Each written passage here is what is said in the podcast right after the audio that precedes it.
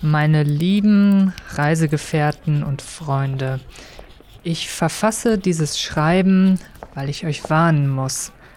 Ihr seid in Gefahr, doch lasst mich von vorne berichten. Als wir nach einer der längsten Nächte meines Lebens in Tönnes Dorf standen, über den Staub des blauen Steines gebeugt, die Früchte unserer Arbeit in unserem Rücken, da wollte ich nichts sehnlicher als mich gen Süden aufzumachen und Inaris bei ihrem Prozess zu helfen. Aber es kam anders. Sie brauchten mich in dem Dorf.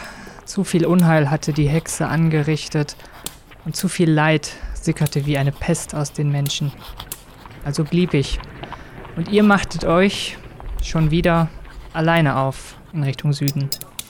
Ich lebte noch einige Wochen bei Tönne im Haus, bis ich verantworten konnte, das Dorf und all die guten Menschen darin wieder sich selbst zu überlassen und mich aus ihrem Leben zurückzuziehen.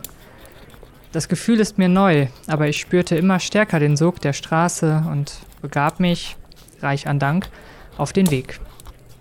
Und während ich wieder den Hauptstädten im Mittelreich näher und näher kam, die Gegend sich zunehmend besiedelte und ich endlich wieder in den besseren Gasthäusern einkehren konnte, da wurde ich doch das Gefühl nicht los, dass irgendetwas nicht stimmte.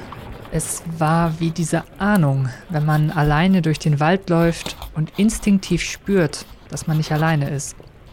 Ich schob die Symptome auf die nervenzehrenden Abenteuer des letzten Jahres und dachte mir nichts mehr dabei, bis ein Schmied mich darauf ansprach, ob ich etwas wisse von einer gesuchten Gruppe. Dann erzählte er mir, dass Männer bei ihm nachgefragt hätten, ob vier Reisende bei ihm vorbeigekommen wären. Die Beschreibung, die er mir gab, war eindeutig. Man hatte nach uns gesucht. Es mussten wohl dankbare Bürger sein, dachte ich mir da, oder Gesandte der Störrebrands.